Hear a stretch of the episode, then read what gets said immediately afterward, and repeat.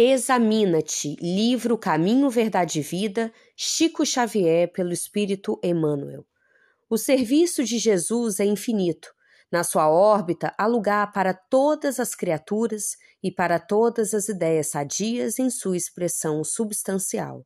Se na ordem divina cada árvore produz segundo a sua espécie, no trabalho cristão, cada discípulo contribuirá conforme sua posição evolutiva. A experiência humana não é uma estação de prazer. O homem permanece em função de aprendizado e nessa tarefa é razoável que saiba valorizar a oportunidade de aprender, facilitando o mesmo ensejo aos semelhantes.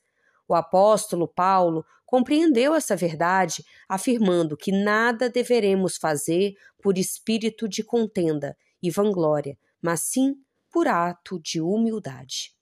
Quando praticares alguma ação que ultrapasse o quadro das obrigações diárias, examina os móveis que a determinaram.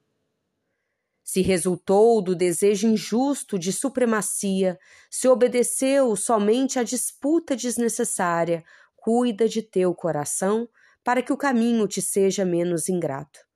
Mas se atendeste ao dever ainda que haja sido interpretado como rigorista e exigente, incompreensivo e infiel, recebe as observações indébitas e passa adiante. Continua trabalhando em teu ministério, recordando que por servir aos outros com humildade, sem contendas e vanglórias, Jesus foi tido por imprudente e rebelde, traidor da lei inimigo do povo, recebendo com a cruz a coroa gloriosa.